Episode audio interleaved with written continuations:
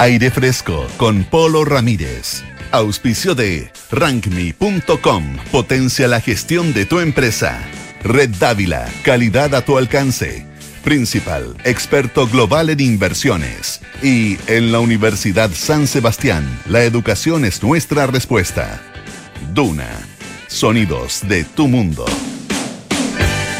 ¿Qué tal? ¿Cómo están ustedes? Muy buenas tardes, bienvenidos a una nueva edición de Aire Fresco aquí en Radio Duna en este día martes 31 de octubre.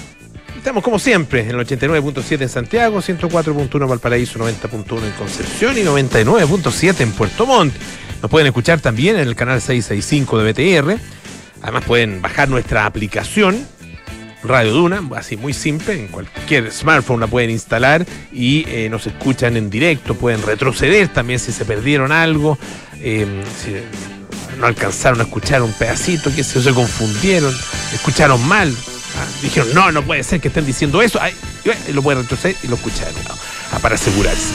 Eh, también estamos, por supuesto, en Duna.cl y ahí está toda nuestra programación eh, están las noticias actualizadas permanentemente y también están nuestros podcasts, lo mismo que en Apple Podcast, Spotify y las principales plataformas de podcast. Hoy tenemos nuestra sección Figura y Fondo con César Gabler, quien eh, nos va a traer la actualidad artística ah, de estas horas y también vamos a conversar junto a Francisco Aravena con eh, el doctor Juan Pablo Ridman, que es, él es médico especialista en eh, medicina interna, su especialista en reumatología, además magíster en ciencias y coordinador de, las especialidades de la Universidad de la Frontera, allá en Temuco. Y vamos a conversar sobre un tema que es muy interesante, muy relevante también, muy relevante, digo, no irrelevante, no, relevante, eso, eso dije, y tiene que ver con la distribución de los especialistas o de los médicos especialistas en nuestro país. Fíjense que hay una distribución tremendamente, tremendamente desigual.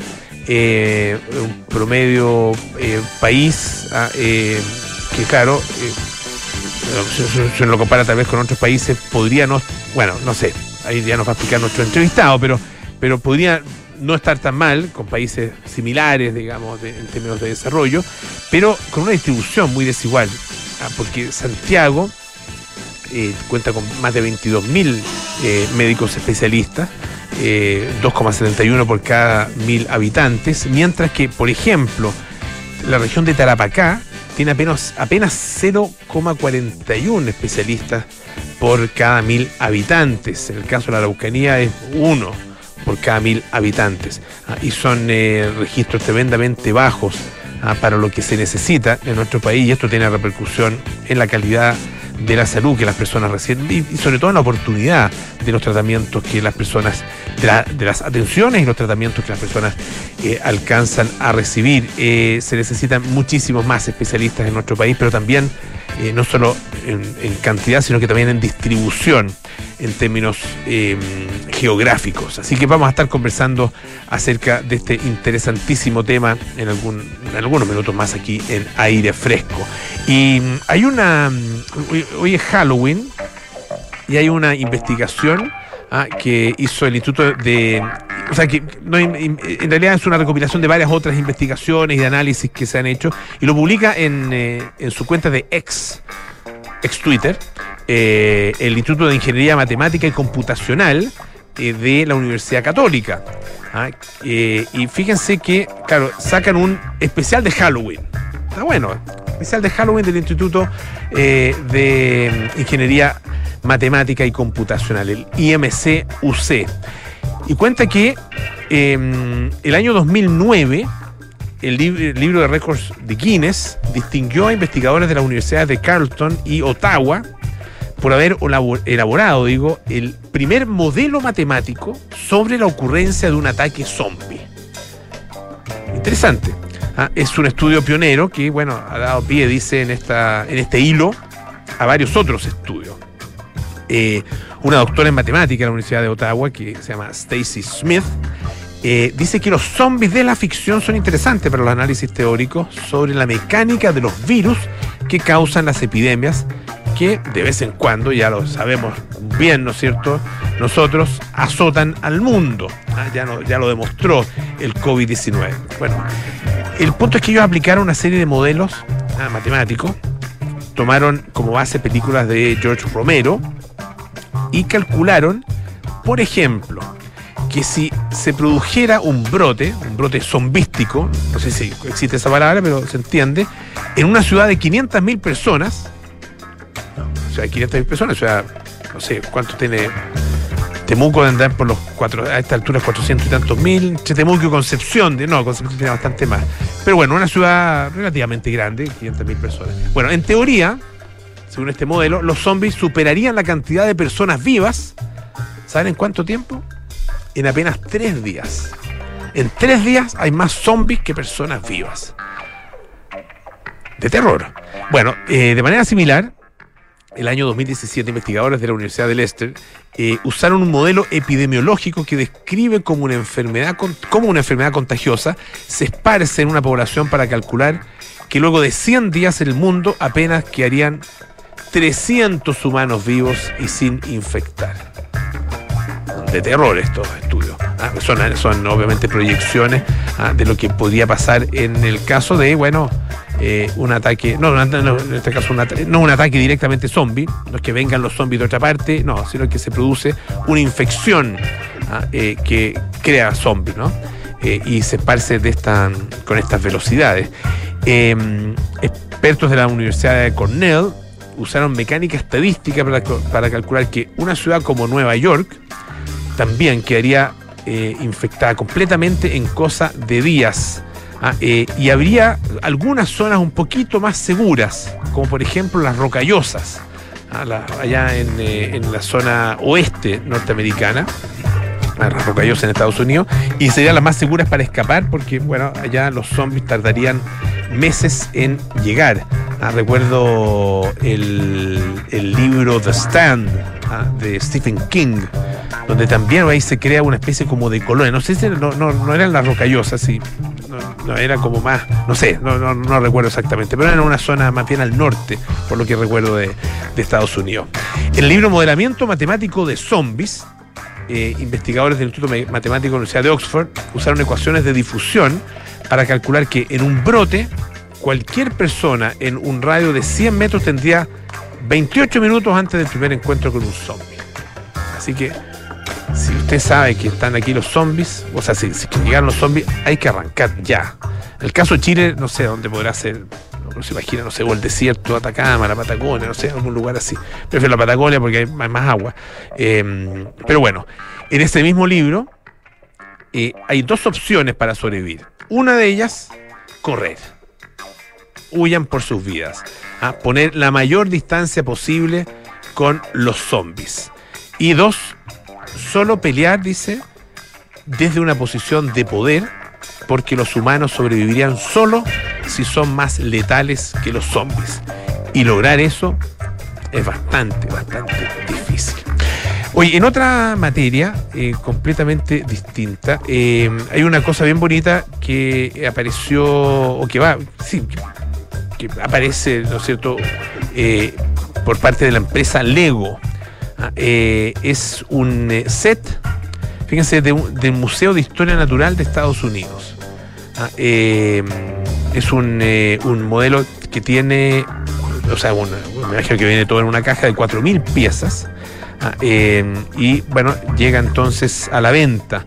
Según un comunicado de prensa, este va a ser el set modular más grande por número de piezas y uno de los temas de construcción más solicitados, dice, por los fans. Em, tiene una arquitectura un poco distinta, una arquitectura más bien moderna, nuevas técnicas de construcción, innumerables historias divertidas, dice en eh, el comunicado. Ah, eh, tiene, qué sé distintos pisos desmontables, eh, un tejado, por supuesto, y está, eso es lo más interesante, repleta de objetos y detalles construidos en ladrillo. Ah, va a formar parte de la colección de edificios modulares de Lego, que también tiene un club de jazz Está bonito eso. Una librería, un hotel boutique, una comisaría, eso más, eso lo hemos visto en otra oportunidad, y una plaza de reunión. Eh, y uno de los objetos expuestos, esto lo hace especialmente interesante eh, en este nuevo set del Museo de Historia Natural, es un esqueleto gigante em, de Brachiosaurus. construido con los ladrillos de Lego. Ah, eh, hay también eh, estalagmitas, hay cuarzo y un gran mapa, dice, del planeta que muestra la órbita proyectada de, este, de, un, de un nuevo cohete. Ah, eh, lo único, el único problema es que hace carito, 299 dólares, o sea, casi 300, 300 dólares. ¿Cuánto estamos ahí? 200 y tanto, 180, 290 mil pesos, no es poco, pero bueno, el 1 de diciembre ya salen en las tiendas Lego y a través también del sitio web de la compañía y ustedes podrán, por supuesto, eh, hacerse uno de ellos si es que, bueno, están dispuestos a, hacer la inversión. Pero hay hartos fanáticos también en nuestro país. De hecho, cuando se hacen estas exposiciones, estos, encuentros de, eh, de Legos y de aficionados de Lego, llega muchísima gente. Oye, en otra materia, hemos hablado en otras oportunidades del Valle de la Muerte en, eh, Estados Unidos, allá en California. Eh, y fíjense que se produjo un accidente, ah, eh, un accidente donde bueno, una persona quedó bastante malherida, un motorista canadiense, ah, y esto se produjo en el momento en que un grupo de turistas, o sea, perdón, una pareja suiza, iba en una casa rodante. Y iban, no sé si a alta velocidad o no, ah, pero iban, me imagino, más o menos rápido, o con la moto muy cerca, cosa que a veces hacen los motoristas y hay que tener cuidado. Y para evitar atropellar a una tarántula, frenaron bruscamente, así de sopetón. Y el motorista, ¡paf!, se incrusta ah, eh, en, eh, la casa rodante. Un canadiense de 24 años ah, eh, iba en moto justamente detrás de ese vehículo. Esto lo informó el Servicio de Parques Nacionales de Estados Unidos. Fue trasladado a un hospital. Eh, la araña, en todo caso, salió ilesa, de acuerdo con lo que se informa. Em, no hay em, mayor información, mayores datos sobre las heridas que, eh, se le produjeron, pero se dijo que no, corría eh, peligro su vida. Ah, eso es la parte importante.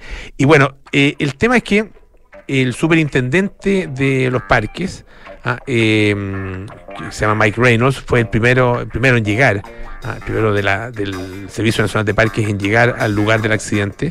Y bueno, aconsejó, obviamente, que la gente condujera con mucho, con mucho cuidado. Eh, y claro, esto se debe porque aquí los caminos no están tan buenos en los, parques nacionales en general porque ha habido muchas inundaciones ah, en distintos lugares y además porque, y esto hay que señalarlo, hay fauna en todas partes, fauna salvaje en todas partes. Y claro, uno pone mucho, mucho ojo en, em, en qué sé yo, bueno, un tipo de animal contra el cual chocar es como chocar contra un muro, un alce, por ejemplo, que son gigantescos, un búfalo, un oso. Ah, y obviamente nadie quiere atropellar a ningún animal, pero particularmente. Pero claro, una araña, eh, podrán decir que es una cosa o un animal menor, algunas personas que le tienen fobia, pero eh, son, son importantes, ¿ah? son importantes todos los, obviamente todos los animales.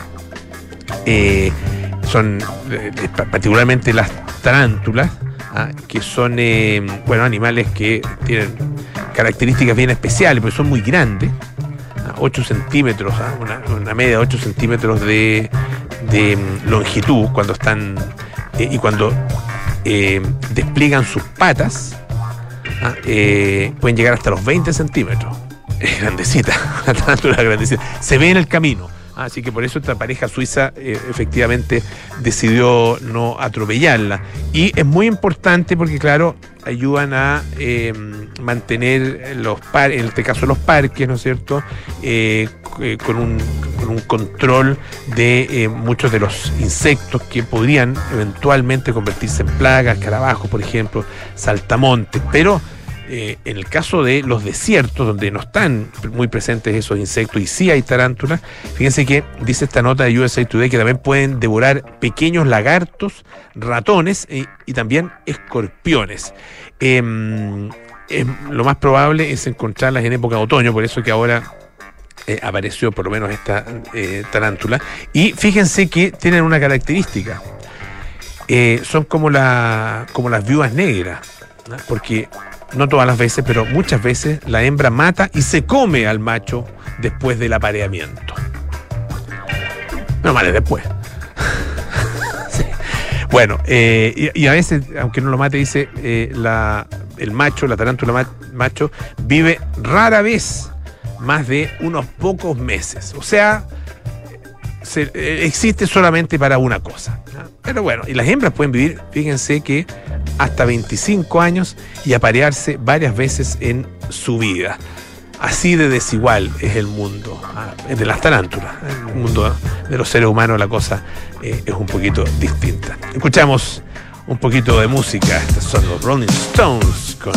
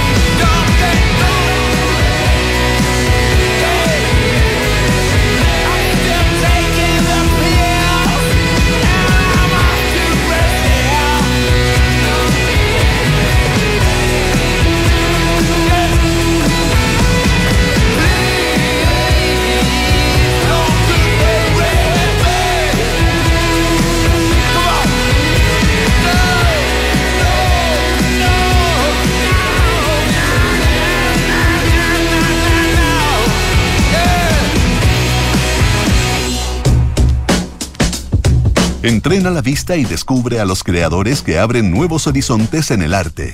Porque ver es más que mirar, esto es Figura y Fondo, con César Gabler, en aire fresco. Presentado por Fundación Actual. Todos los días, martes, nos juntamos aquí con César Gabler. Hablamos de la actualidad artística gracias a la Fundación actual en nuestra sección Figura y Fondo, que comienza en este instante con César Gabler de Cuerpo Presente. Sí, hay dos semanas que no había estado acá y es, distinto estar es distinto la cosa. Es distinto estar en el estudio. Como es distinto también ver obras en vivo y en directo. Yo siempre le recomiendo a la gente, aunque puede estar como ser obvio, pero hay que hacerlo que vayan a los museos, vayan a las galerías, se enfrenten, aunque no tengan conocimientos previos, se enfrenten al arte. Mm, Y de repente hay cosas en el arte contemporáneo que son mucho más cercanas a la tradición de lo que uno podría esperar.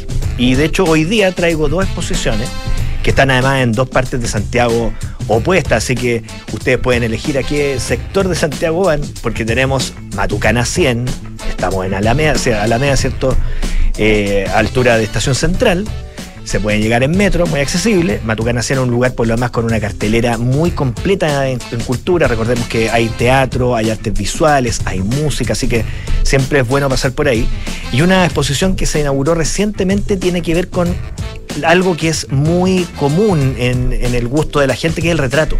Ah, La exposición se, se llama, de hecho, Hebras, retrato de un tejido, y es de Patricio Fernández, pero no el Patricio Fernández de, de la Asamblea Constituyente, de los 50 años, y por cierto de The Clinic, sino que Patricio Fernández, artista, montajista sumamente destacado que hace mucho tiempo no exponía, y tras 10 años vuelve al, cir- al circuito con una exposición que está construida con un material muy particular, con hilo.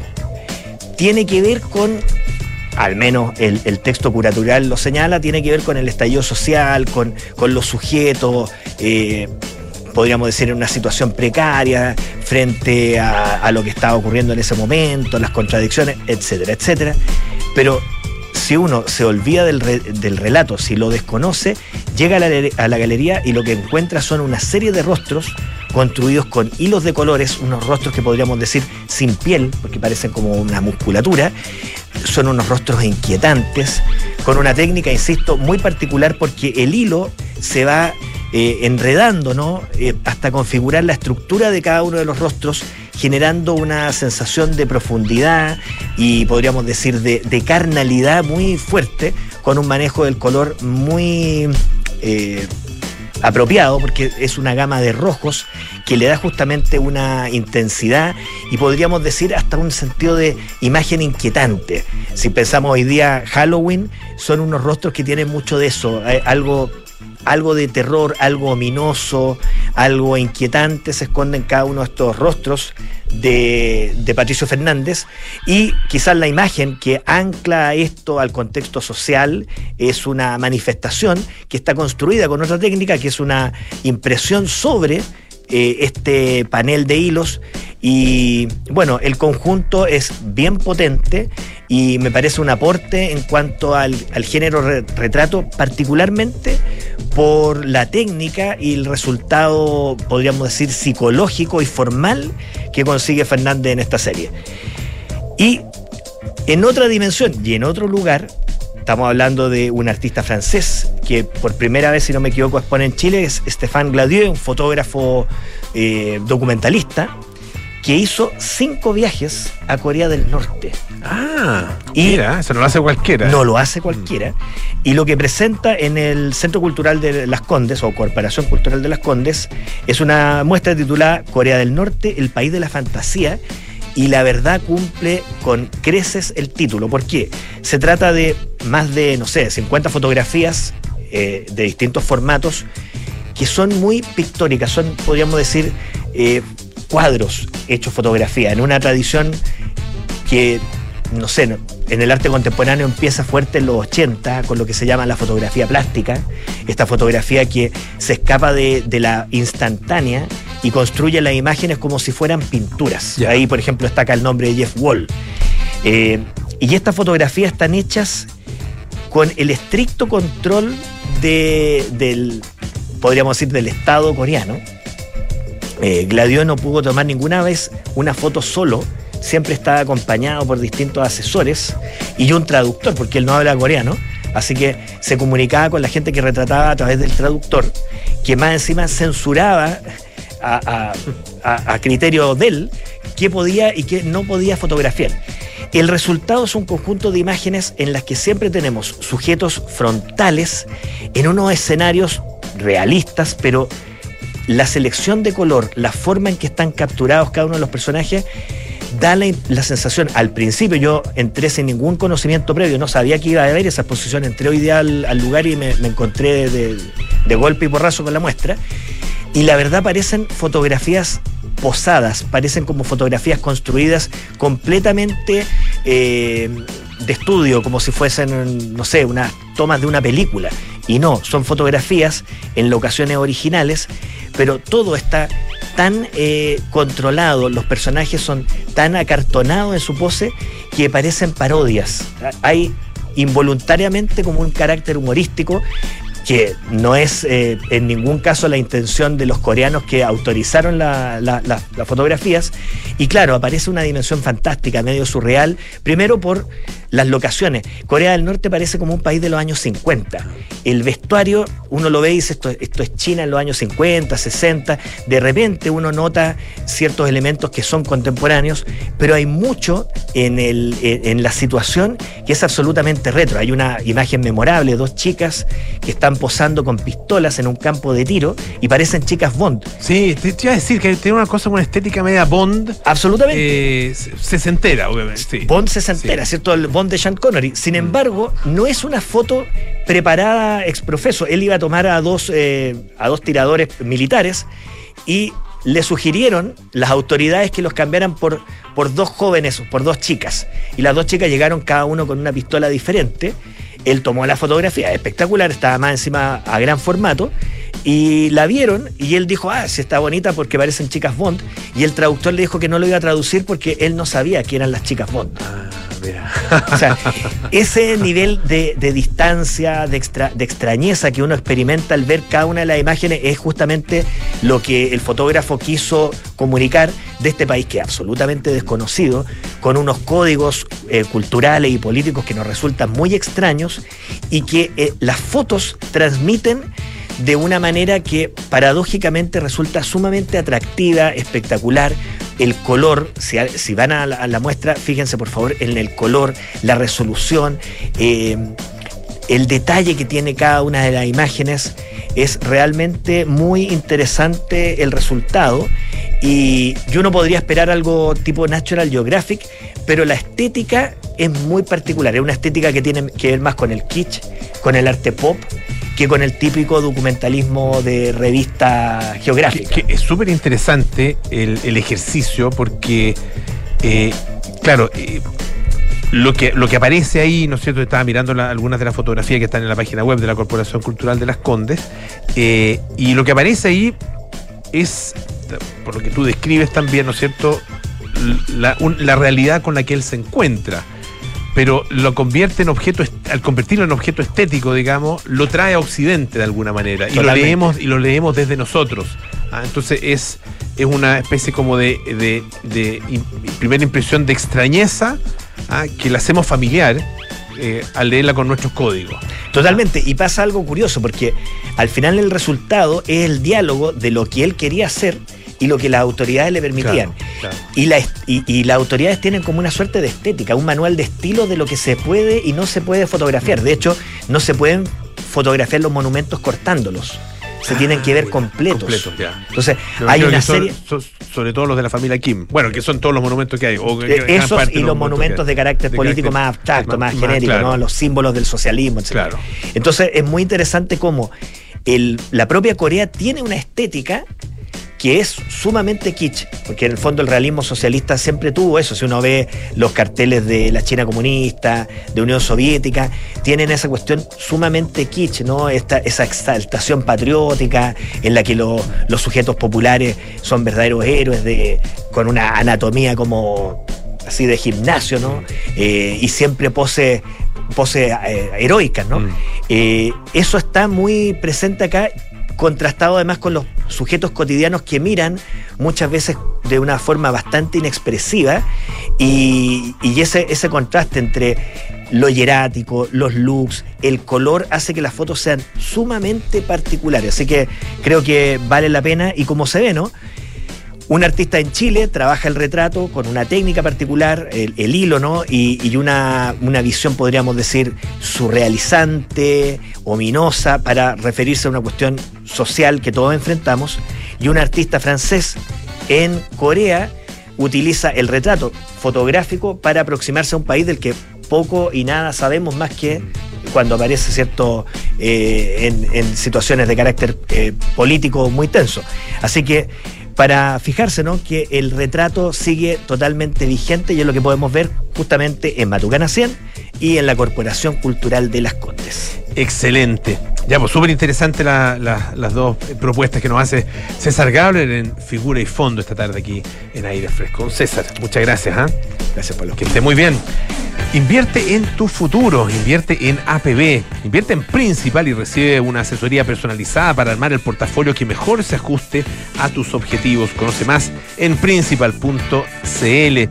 Y en estos tiempos de cambio sin precedentes, la Universidad San Sebastián se enfrenta a los desafíos de Chile con la herramienta más poderosa, la educación. Universidad San Sebastián, vocación por la excelencia. Hacemos una pausa, volvemos con más aire fresco. Esto es Radio Duna. Te invitamos a conocer Red Dávila. Una red compuesta por las clínicas Dávila Recoleta y Dávila Vespucio. Y los nuevos centros Dávila Las Condes, Ñuñoa y Maipú. Que nos acerca a ti con un gran equipo médico, avanzada tecnología e infraestructura de primer nivel. Para estar donde tú estás. Ven a Red Dávila, calidad a tu alcance. Reserva tu hora en dávila.cl. Si tus equipos de capital humano utilizan varios softwares y todos son muy complejos, automatiza con RankMe y centraliza los procesos críticos de la estrategia de personas. Saca ventaja de la plataforma All-in-One más intuitiva, robusta y segura del continente. RankMe.com, el software 360 que potencia la gestión de recursos humanos de tu empresa. Estamos viviendo los efectos del cambio climático. El Centro de Transición Energética de la Universidad San Sebastián busca responder a esta incertidumbre aportando al desarrollo de soluciones tecnológicas que nos permitan avanzar hacia el uso de energías limpias. Soy José Rodríguez, director del Centro de Transición Energética de la Escuela de Ingeniería USS, y formar profesionales que lideren este cambio es nuestra respuesta. Conoce más en uss.cl. Universidad San Sebastián, vocación por la excelencia. Hace 35 años, la ópera prima de Tracy Chapman marcó el despertar de una conciencia políticamente correcta opuesta a la imagen ochentera del sueño americano. Apelando al folk comprometido de los años 60, la cantautora quería hacer la diferencia en vez de marginarse como lo habían hecho los artistas de hip hop más radicales. Esta es la historia que te contaremos hoy desde las 8 y media en un nuevo capítulo de Sintonía Crónica Debut en Duna 89.7. En Principal sabemos lo importante que es enfocarse en el futuro. Por eso te invitamos a invertir en APB, aprovechando importantes beneficios tributarios. Accede a una asesoría personalizada y de primer nivel en Principal y maximiza los beneficios tributarios de tu APB completando antes del 31 de diciembre el tope anual de 600 UF. Conoce más en principal.cl. Principal, experto global en inversiones. Infórmese de las características esenciales de la inversión de estos fondos mutuos, las que se encuentran contenidas en su reglamento interno. La rentabilidad es fluctuante, por lo que nada garantiza que las rentabilidades pasadas se mantengan en el futuro. Los valores de las cuotas de los fondos mutuos son variables. Enfrentar el cambio climático es tarea de todos. Duna, por un futuro más sostenible. Promover la regeneración ambiental en todos los ámbitos de la vida es un objetivo prioritario para Acciona y el deporte a gran escala se ha convertido en una de las vitrinas para impulsar acciones más sostenibles con el planeta. El Abierto de Golf de España, por ejemplo, uno de los campeonatos más antiguos del mundo realizado durante octubre en la ciudad de Madrid, tuvo un impacto ambiental neto positivo. Patrocinado por Acciona, este evento no solo redujo las emisiones de CO2, también eliminó los plásticos de un solo uso, reutilizó materiales de ediciones anteriores, impulsó la movilidad eléctrica para el público y los jugadores, e instaló paneles fotovoltaicos para cubrir parte del consumo eléctrico del torneo, convirtiéndolo así en una exitosa experiencia de regeneración sostenible. Acciona, expertos en el desarrollo de infraestructuras para descarbonizar el planeta. Estás en aire fresco con Polo Ramírez. estamos de vuelta aquí en aire fresco. Esto es Radio Duna. Red Dávila tiene una excelente noticia que en estos tiempos es de gran alivio. ¿Sabías que Dávila hoy es una red con dos clínicas en Recoleta y La Florida y con tres centros médicos ubicados en Las Condes, Ñuñoa y Maipú? Así es, porque ahora Red Dávila está más cerca de ti. Red Dávila, calidad a tu alcance. Y si crees que integrar inteligencia artificial en recursos humanos es imposible, hazlo simple. Hazlo con RankMe. RankMe.com, el software 360 que automatiza la gestión de capital humano de tu empresa. Nos preparamos para los viajes espaciales, conocemos los últimos avances de la medicina y nos enteramos de los nuevos algoritmos que se están usando. Activa tu inteligencia artificial, porque en aire fresco es hora de conversar con los expertos junto a Polo Ramírez y Francisco Aravena.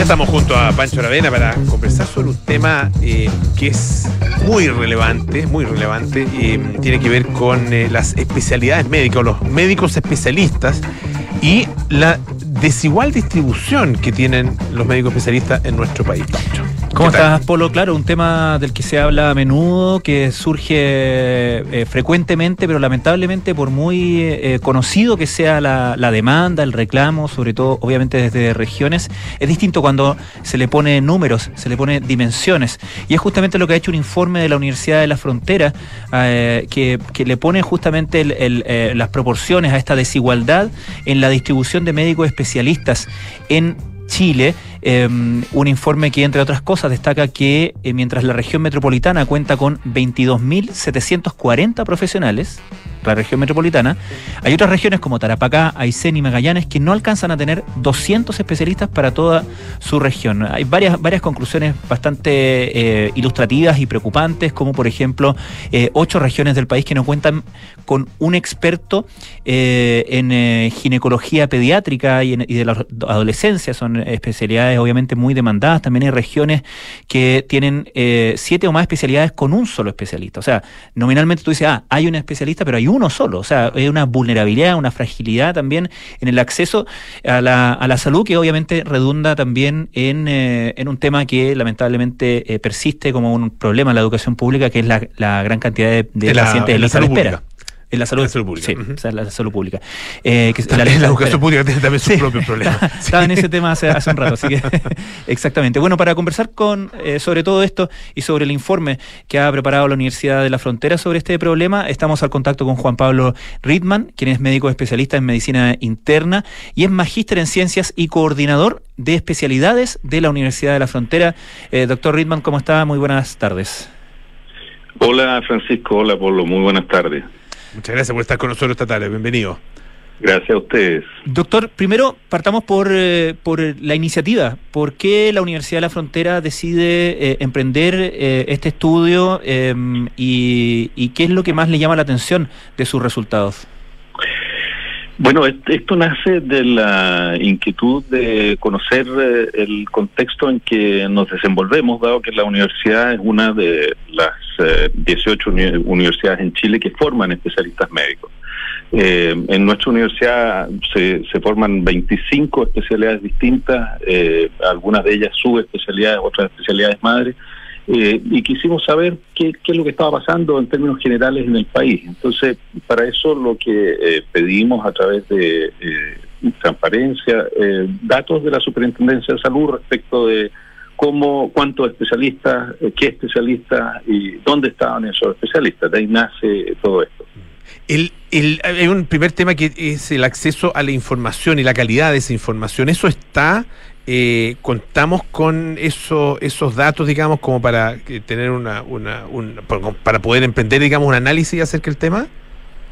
Eh, yo creo que razonablemente sí. O sea, la Superintendencia de Salud es el ente a nivel nacional que eh, registra y avala la eh, capacidad, digamos, profesional, en este caso de los médicos, respecto de las especialidades. O sea, hay todo profesional de la salud, no solo médicos, también odontólogos, en fin, eh, tienen que estar registrados en la Superintendencia de Salud y ahí se anota no solo su profesión, sino que en el caso de las especialidades, qué especialidad tiene. Ya, o sea, la información entonces está y el, tema es eh, eh, realizar la recopilación y evidentemente el análisis, un poco en la línea de lo que preguntaba Pancho, ¿no? Eh, ¿Cuáles son como los, los principales hallazgos que hay en este análisis? Bueno, lo, que nosotros hicimos fue una descripción general primero. Al, principio Pancho hablaba de números absolutos. la verdad es que nosotros después lo que hicimos fue mirar eso en relación a la población. Claro. Entonces, porque, eh, claro, uno, un número absoluto es como abstracto, no tiene mucho sentido a veces. Exacto. Pero si, si miramos la distribución de los especialistas en general por eh, mil habitantes, eh, Chile tiene un promedio, de acuerdo a estos datos, de 2,24 especialistas por mil habitantes. Ahora, eso en el caso de la región metropolitana llega a casi 3, 2,7, pero hay regiones extremas en el país donde es un especialista por cada mil habitantes, o Tarapacá, donde eh, hay 0,4 por mil, o sea, eh, menos de un especialista por dos mil habitantes. Claro, claro, es, es, bastante preocupante en ese, en ese sentido. Eh, eh, ahora, eh, no sé si, si es, es, materia del informe de ustedes, pero sin duda eh, es de la eh, está relacionado con este problema que tiene que ver con, eh, con cómo se van determinando la, la cantidad de, por ejemplo, becas disponibles para especialidades de para determinadas especialidades, digamos. O sea, primero para, para ir formando la masa crítica de especialistas y luego obviamente preocuparse de la distribución de esos especialistas en el, en el sistema. No sé qué conclusiones pueden sacarse desde ese sentido, porque, eh, porque también ahí hay un tema, ¿no? Absolutamente de acuerdo. Yo ahí debo eh, confesar de que hay información que nosotros no manejamos porque uh -huh. eso corresponde a, a, las autoridades de salud. Sin embargo, claro. es conocido y hay informes del de Ministerio de Salud en el gobierno sucesivo de un plan respecto de abordar las, de las brechas que existen en el país, tanto de médicos generales como médicos especialistas, y que es una cosa dinámica, o sea, eso va eh, evolucionando en el tiempo y requiere ir siendo remirado, pero eh, no, no sería capaz yo de responder a nombre del uh -huh. ministerio, no me corresponde además, de, de, cuáles son los criterios que se emplean para ello, pero existen programas, eh, está eso eh, trabajándose y simplemente esto lo que nosotros estamos tratando de hacer es dar una lenta de que si bien hemos avanzado, todavía nos queda camino por recorrer. ¿En qué áreas, eh, doctor? Estamos conversando, les recuerdo, con el doctor Juan Pablo Riedman, que es especialista en medicina interna, magíster en ciencias y coordinador de especialidades de la Universidad de la Frontera. Esto a propósito de este análisis, este informe que hizo la UFRO en relación con la distribución de los médicos especialistas en Chile. ¿Cuáles son las áreas más deficitarias eh, en términos de eh, una eh, búsqueda de mayor eh, em, equilibrio, digamos, entre las distintas regiones. Sí, la, una manera de poder graficar eso es mirando las listas de espera. Las listas de espera fundamentalmente están dadas por lo que se denominan subespecialidades, o sea, eh, no, el, los médicos después de sus siete años, ahora va a haber eh, universidades que van a dictar la carrera en seis, hacen tres años de especialidades generales o de grandes especialidades y después hacen subespecialidades. En esa área donde estamos eh, con ciertas falencias y reumatología, nefrología, enfermedades respiratorias, endocrinología, gastroenterología, son especialidades que las listas de espera son más numerosas, que es una manera de decir, bueno, aquí tenemos un déficit y tenemos que abordarlo. Doctor, eh, me imagino que, puedo estar equivocado, pero me imagino que no, no ustedes no tienen el, el tema, eh, el número de cuántos de los especialistas disponibles actualmente son formados en el extranjero o sí lo tienen. Eh, ese no es un dato nuestro, ya. pero sí es algo que nos interesó eh, investigar. De acuerdo a datos de la OCDE, del OCDE, el año 2019 se estimaba que más o menos el 18% de los médicos en Chile eran formados en el extranjero. Ya. O sea, estábamos llegando a cifras alrededor de uno cada cinco médicos que ejerce en nuestro país eh, extranjero. No tenemos cifra específica de los especialistas pero hay, hay muchos especialistas que han migrado, que deben claro. seguir un proceso de acreditación sí. para poder ejercer su especialidad. Sí, eso quería preguntarle ya más probablemente eh, su opinión personal, porque, eh, porque obviamente eh, aludo a su experiencia y a su observación, pero eh, no sé si a usted le parece que la manera de eh, eh, revalidar, de certificar especialidades de médicos, particularmente médicos migrantes, que uno puede decir, bueno, a lo mejor se podría, podrían hacer un gran aporte, ¿no? Hay, hay, hay médicos altamente calificados que han, que han migrado al país y que deben pasar por un proceso que uno entiende y, y debe ser, eh, obviamente, muy exigente para, para certificar, pero no sé si se hace con la suficiente, eh, la suficiente agilidad como para poder contar también con ese, con el aporte que esos especialistas pueden hacer. Existe una eh, organización que es la, el, el, CONASEM, que claro, es la Corporación claro. Nacional de Acreditación de Especialidades Médicas, que eh, tiene un procedimiento de cómo eh, certificar especialistas que vienen del extranjero y que es bastante riguroso. A mí en lo personal me toca participar en el Comité de Medicina Interna eh, y, y, hay un procedimiento. Ahora, yo creo que tenemos un déficit respecto después de la fiscalización. O sea, ¿a qué voy? Eh, hay eh, médicos que ejercen y se presentan como especialistas sin haber revalidado debidamente su especialidad. Y esa fiscalización eh, no es lo suficientemente estricta. Yo creo que la, la, parte de, de supervigilar eh, probablemente estamos en déficit. Ahí, eh, usted decía, claro, hay una mirada desde la institucionalidad pública, ¿no es cierto? Hay una mirada, por supuesto, en relación con este tema desde eh, los médicos eh, asociados, digamos, el colegio médico, eh, no sé, o, los mismos, las mismas sociedades de, los propios especialistas.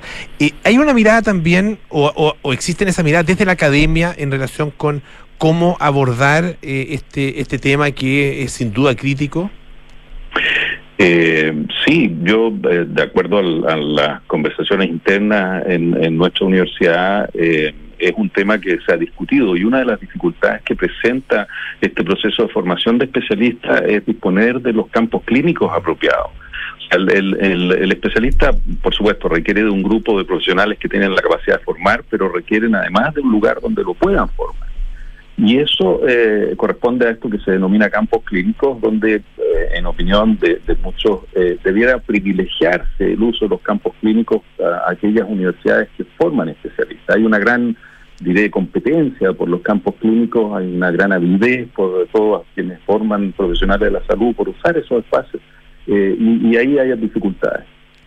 Pero eso está, a ver, es un tema de como de infraestructura de, de, capacidad, digamos, de esas eh, de esas instalaciones o de esos, eh, de esos, no sé, hospitales o lo que sea, eh, o más bien la falta de personas que puedan enseñar, digamos, falta de, de, propios especialistas que puedan servir de formadores. Yo, yo creo que eh, ambas cosas. Eh, en realidad, eh, los espacios son finitos en términos de, los de los campos clínicos y eso es lo que, en opinión de muchos, requeriría una cierta priorización, quienes tienen la prioridad para usar esos campos clínicos. Y por supuesto, si, si los especialistas en el país están distribuidos de manera desigual, la capacidad de formar también va, va a estar distribuida de manera un poco desigual o limitada en ciertas regiones. Nosotros, como decía al principio, de casi 60 especialidades potenciales, nosotros en este momento estamos formando en, 25 y hay dos o tres que se van a incorporar, pero no podemos formar en todas las áreas. Ahora, y, yo se lo pregunto porque muchas, muchas personas que de alguna manera acusan eh, a los propios especialistas de no querer tener más competencia. Claro. ¿ah? Eh, y por lo mismo de no querer formar más especialistas porque eh, se les acaba, digamos, o, o tienen que distribuir la pega entre más personas. ¿Existe eso también o es un mito? Yo, yo esta es mi opinión personal, yo creo que eso tiene bastante de mito. Eh, hay, por cierto, personas que en términos de su opinión personal eh, ven las cosas de esa manera, pero yo jamás he escuchado de sociedades científicas que son las que agrupan a, las distintas profesiones y sus especialidades planteamientos de esa índole. ¿Eso, ¿Eso está regulado en todo caso? ¿Está supervisado? ¿En, eh, ¿En, qué sentido lo de la regulación? En el sentido de cuánto, cuántas becas se, se entregan por especialidad, eh, cuántos cupos hay para la formación de, de, de determinadas especialidades. Eh, es que los cupos, como trataba yo de explicar, están directamente relacionados con la capacidad, formadora. Ah. Entonces no, no, no es que haya una limitación, mire, este año se van a dar solo dos cupos se darán dos o tres, si es que se pueden formar dos o tres. Ahora, el mayor demandante de cupos de formación es el Ministerio de Salud. Y el Ministerio de Salud tiene eh, la prioridad con eh, prácticamente todas las universidades del país de ser el primero que puede utilizar de los cupos de formación. Pero de repente no se pueden abrir más cupos por esto de los campos clínicos que yo le hacía mención. Doctor, eh, ¿qué, cree usted o qué le gustaría a usted que pasara con este informe, con este insumo que ustedes están entregando y poniendo a disposición del público y obviamente de las autoridades? ¿Qué, acciones cree usted que deberían tomarse para tratar de eh, subsanar este problema? Eh, que, que, se genere una eh, conversación eh, productiva entre los entes involucrados y eso implica, por supuesto, a las universidades, a, a aquellas que, que, forman parte de la formación de, profesionales, el Ministerio de Salud, sin ninguna duda, que es el principal demandante y empleador de este ser y responsable de la salud de la gran parte de este país. y también las autoridades políticas, porque son ellos los que finalmente van a poder contribuir a que eh, situaciones como esta vayan cambiando.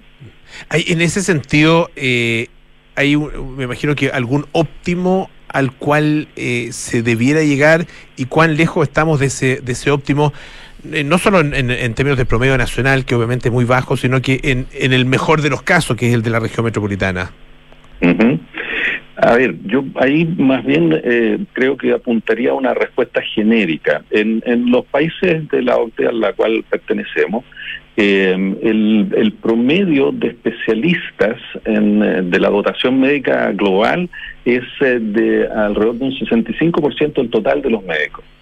En, en, Chile en este momento estábamos un poquito por encima del 50%. O sea, eso nos puede servir como para tener una estimación. Ahora, los números precisos dependen de cada país porque dependen de la situación de salud del país, yeah. de los roles que se le asignan a los profesionales. Entonces no hay como un número mágico que, mire, este es el número que debe haber eh, en, en, este eh, país. O sea, ese, ese eh, el caso de la región metropolitana, 2,71 por cada mil habitantes, es difícil ponerlo en términos comparativos con, eh, qué sé yo, una, una, una, una región o un área, ¿no es cierto?, un estado de no sé cuánto en Estados Unidos, ¿no? Seguro, seguro, no, no, no hay una comparación directa porque la realidad es epidemiológica, o sea, la realidad de salud de los países son distintas y, y la realidad de salud también está en relación a las condiciones socioeconómicas, a las condiciones de vida, etcétera. Es, es un, un, conjunto de, de aspectos. Eh, doctor, eh, volviendo un, un, un minuto a, la, a, las conclusiones eh, del, del, estudio, yo daba en la introducción el ejemplo de, por ejemplo, ocho regiones del país que no cuentan con un experto en ginecología pediátrica y de la adolescencia. Eh, eh, ¿Hay alguna, no sé si esa, pero hay alguna especialidad que a usted le parezca particularmente sensible que enfrenta un déficit de especialistas en, en determinadas regiones o, o en general? A ver, eh, la, la, neurología, eh, por ejemplo, es una especialidad eh, que es de, de, gran importancia. Ustedes mm. saben que las enfermedades cardiovasculares son una causa de muerte importante en nuestro país y dentro de esas el accidente cerebrovascular es muy significativo y los neurólogos son clave en eso. Ahora, el, el país tiene un promedio de, de cinco neurólogos por 100.000 habitantes eh, pero en Tarapacá hay uno por 100.000 habitantes y en la región metropolitana hay siete. Entonces, eh, tenemos un déficit global de especialistas, pero tenemos además un problema, vuelvo a, a reiterar un poco que, que, ha sido la idea de que hemos tratado de transmitir eh, en la cómo distribu se distribuyen estos claro. especialistas. Estamos conversando con el doctor Juan Pablo Ridman, eh, que es eh, el coordinador de especialidades de la Universidad de la Frontera. En el caso eh, específico de la Universidad de la Frontera, eh, ¿cómo, cómo, cómo, se, ¿cómo se trabaja en, en términos de la formación ah, de los especialistas? ¿Cuáles son las áreas donde tienen ustedes formación ah, y de qué manera un poco se, se trabaja en, en, la superación de este, de este problema? Bueno, como en algún momento mencioné, en este momento nosotros tenemos 25 programas de especialidad. Eh, esos partieron inicialmente por las grandes especialidades básicas, que son medicina interna, ginecología, obstetricia, cirugía y pediatría, y en el tiempo han ido derivando en la medida en que el, la, eh, dotación de profesionales eh, ha ido aumentando y ha ido permitiendo eh, incorporar nuevas especialidades. Ahora, esto se ha hecho eh, de manera muy cercana con las autoridades locales de salud. Eh, y en esto nosotros hemos ido tratando de dar respuesta a lo que eh, a nivel regional se ha ido identificando como falencia. De hecho, más allá de los eh, cupos que se le entregan al Ministerio de Salud, se le entregan a las autoridades de salud locales cupos especiales de acuerdo a las demandas que ellos han ido estableciendo. Entonces, la medida en que ha ido creciendo nuestra capacidad formativa, hemos ido abriendo becas, por ejemplo, acabamos de abrir una beca en radiología intervencional, que es la segunda beca eh, en el país, que es algo pionero en eh, términos de resolución de una serie de problemas eh, evitando la cirugía. Eh, estamos a punto de abrir- la beca de neurología gracias a un eh, grupo de neurólogos eh, jóvenes que han sido muy pujantes en esto y que tienen las capacidades formativas. Entonces, eh, hay esta relación que se da en, conocer cuál es la realidad local eh, como universidad inmersa en, una región y mantener un contacto fluido con la autoridad de salud. Doctor Juan Pablo Ridman, eh, coordinador de especialidades de la Universidad de la Frontera, muchísimas gracias por estar esta tarde acá en Radio Duna. Que esté muy bien. Muchísimas gracias a ustedes, que estén muy bien también. Gracias, doctor. Buenas tardes. Gracias, Pancho. Buenas Hasta el próximo martes. ¿ah? Un gusto. Nos vemos. Viene. Nosotros nos vamos. Ah, eh, viene Cartas Notables con Rafael Espejo. Nada personal con Matías Río y Francisco Aravena. Así es. Mire, muy bien. Sacó doblete. Así es. Triplete, triplete en realidad, porque después viene Terapia Chilense, con Ajá. el Socher, Arturo Fontaine y Pablo Ortúzar, y más tarde, siento una crónica de debut con Pablo Espejo y Francisco Aravena. Así es. Su seguro servidor. ¡Chichín! Vieras. ya nos vemos mañana, chao. Corre el taxímetro.